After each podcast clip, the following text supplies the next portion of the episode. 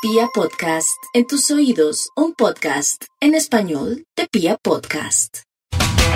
Pues bienvenidos a Vibra y quiero contarles que hoy en Vibra nos está acompañando un licenciado en psicología, él es conferencista internacional y además, pues aparte de esto, hay varias cosas que yo creo que más que hablar del estudio, yo contarle algo y compartirlo con Natalie y Max.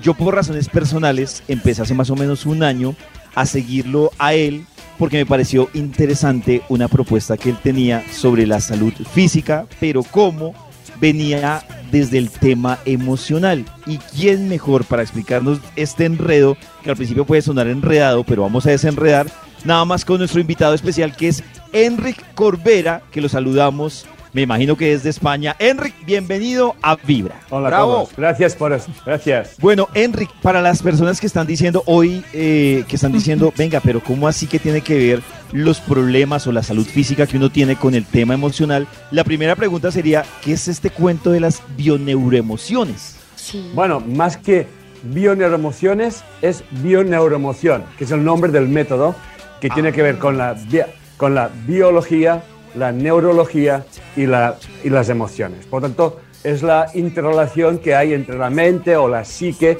y nuestra corporalidad. ¿no? Mente y cuerpo, la ciencia ya lleva años demostrando que todo está interrelacionado y lo importante es tener presente precisamente eso, ¿no?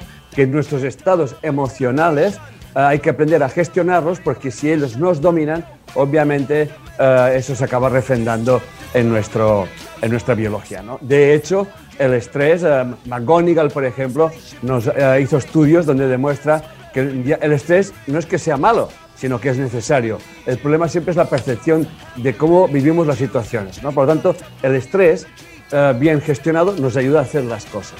Henry, ¿cómo así que el estrés es necesario? Porque hay muchos que dicen, yo, yo, trato de evadir el estrés, ¿en qué punto es necesario? No, no, no, no, no. O sea, el estrés siempre te ayudará es activador. O sea, cuando yo tengo que hacer algo, lo que sea, un viaje, una entrevista, escribir un libro, yo necesito tener un estado de, de, alerta, de atención, de todos mi, toda mi mente eh, está puesto en lo que voy a hacer. Es el estrés que se llama el estrés ah. positivo, ¿no? Cuando yo estoy abrumado, atrapado en un ciclo repetitivo de cosas, pues se llama el distrés, ¿no? que estoy, eh, no, no, estoy gestionando eso.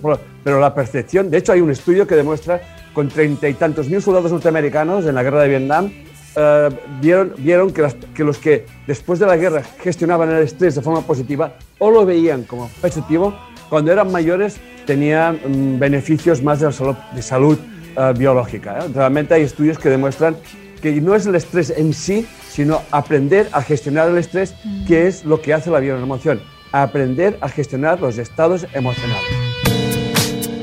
Creo que muchas personas, muchas personas hasta ahora están escuchando este término de bioneuroemoción. Yo veo la cara de Max y Max como que hasta ahora está entendiendo eh, qué es esto. Para los que nos están viendo o están escuchando, Enrique, por ejemplo, yo llego a este tema de bioneuroemoción precisamente por una necesidad de, una pérdida familiar que tuve y llego a esto y entonces ¿qué pasa? Cuando yo me encuentro con Natalie, que Natalie me dice un día, eh, es que llevo 3, 4 meses con un dolor de espalda y entonces ella se queda, como me pasaba a mí hace unos años y nos pasa a todos, en que el dolor de espalda es un tema de su espalda.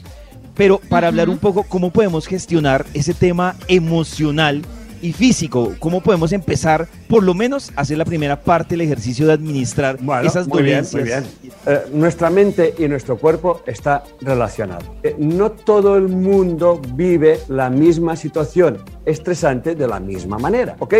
Por lo tanto, hay personas que son más visuales, otras que son más digestivas, como es mi caso.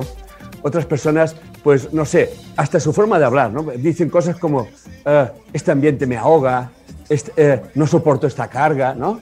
Y entonces eh, nos hemos dado cuenta que hay una relación, que no es que sea directa, que el síntoma físico para el inconsciente es simbólico. O sea, no hace falta que tú lleves una carga pesada, de verdad, con que tú sientas que llevas una carga pesada, para el inconsciente llevas una carga pesada aunque lleves una pluma. Puedes estar llevando muchos kilos encima y, no, y sí, te duele, masajito y a correr, o puedes sentir que vas a estar sobrecargado de trabajo y te duele toda la espalda. Por lo tanto, los estados emocionales eh, enseñamos a tomar conciencia de que cuando estés haciendo una cosa, pregúntate si realmente la quieres hacer o te obligas a hacer. Por lo tanto, cuando nos obligamos a hacer una cosa, con esa frase, con esas creencias irracionales de tengo que, debo de, cuando yo me obligo a hacer algo, el campo de conciencia me puede enviar una eventualidad en la que, por ejemplo, yo me tropiezo y me tuerzo el pie y por lo tanto ya no puedo ir. Por lo tanto, cuando tenemos un síntoma físico, una de las preguntas que le hacemos a nuestros consultantes es, ¿qué te impide hacer el síntoma físico? Enrique, pues surgen muchísimas preguntas sobre el tema de bioneuroemociones, la salud mental, la salud física. Yo creo, y te lo voy a decir de una vez, yo creo que nos toca cuadrar otra segunda parte para una próxima ocasión hablando de esto. Pero yo también quiero aprovechar para que tú nos cuentes, eh, porque ahora todo es online y mucha gente dirá, me interesa este tema de las bioneuroemociones, me interesa este tema de la salud física y mental y me gustaría saber si actualmente hay algún curso en que las, personas puedan tomar online y, dónde pueden recurrir, a dónde pueden encontrar toda esta información, Henry. Gracias por la pregunta, David.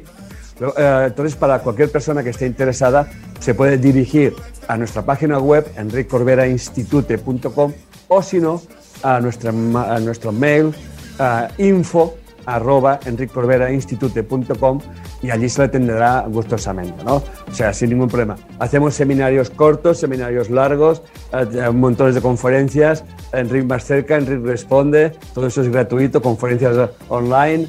Pues Enric, eh, te estaremos molestando porque aquí hay muchas preguntas. Oh. sé que Natalie y Max quedaron con dudas, sé que muchos oyentes y muchos que están viendo también esta entrevista quedaron con muchas inquietudes, pero pues ya hay una guía, por lo menos para saber dónde pueden eh, empezar a consumir más de este tema.